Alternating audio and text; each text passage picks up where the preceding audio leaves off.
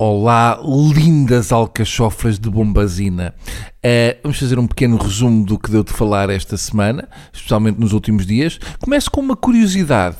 Uh, fiquei a saber que há uma feira do bebê no continente. Hum? Eu a pensar que só a Igreja Universal do Reino de Deus é que comprava crianças. Bem, houve muita malta da Casa Pia que foi lá encher o carrinho. Bom, Agora estão prontos? Lá vai. O Presidente da República, Marcelo Rebelo de Sousa, designou, calma, João Miguel Tavares para Presidente das comemorações do 10 de junho.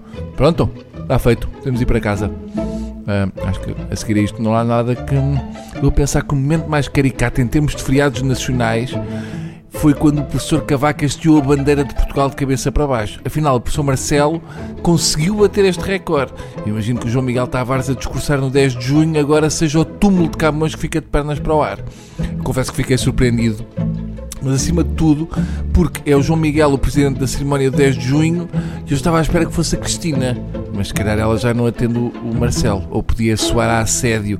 Sendo o Tavares, provavelmente vamos voltar a ter o antigo dia da raça, vai ser um 10 de junho sobre o Sócrates.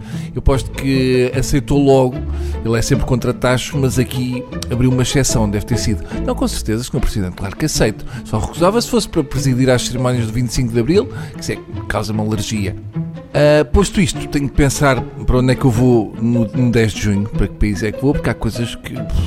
é duro, hein? Eu ainda era capaz de fazer companhia ao nosso presidente e ir ver o Bolsonaro tomar posse. Agora, assim, pá, o João Miguel Tavares a discursar no 10 de junho, não sei se aguento. E muito boa sorte para a senhora da língua gestual, que penso que não vai ser pera doce. Outro tema para Bambuchata é a notícia que o CDS-PP uh, questionou o governo sobre haver sinais de trânsito com desenhos de sapos para avisar do perigo de sapos na estrada. Eu acho bem que o CDS tenha questionado o governo. Isto de haver sinais de trânsito com sapos é nitidamente uma cena racista para impedir que os ciganos andem de carro nas nossas estradas. Ainda sobre o CDS, uh, ah, deixa eu ver se eu percebi. A Dona Cristas quer que o governo de Portugal declare presidente da Venezuela um indivíduo que se autoproclamou presidente da Venezuela. Pronto, mas ela também diz que vai ser Primeira-Ministra de Portugal. Faz todo sentido. A seguir, a Assunção vai dar os parabéns ao Presidente da Catalunha. Atenção, eu gostava de ver o Maduro cortado em pequenas postas e depois salgado. Uh, mas é capaz de ser melhor não meter o bedelho naquilo enquanto a malta de lá não tratar do assunto. Eu desejo profundamente ver o Maduro pendurado numa corda pelo bigode, mas meter o bedelho tipo Estados Unidos, quando nada foi decidido nem pela força das armas ou do povo ou do voto, uh, fica estranho.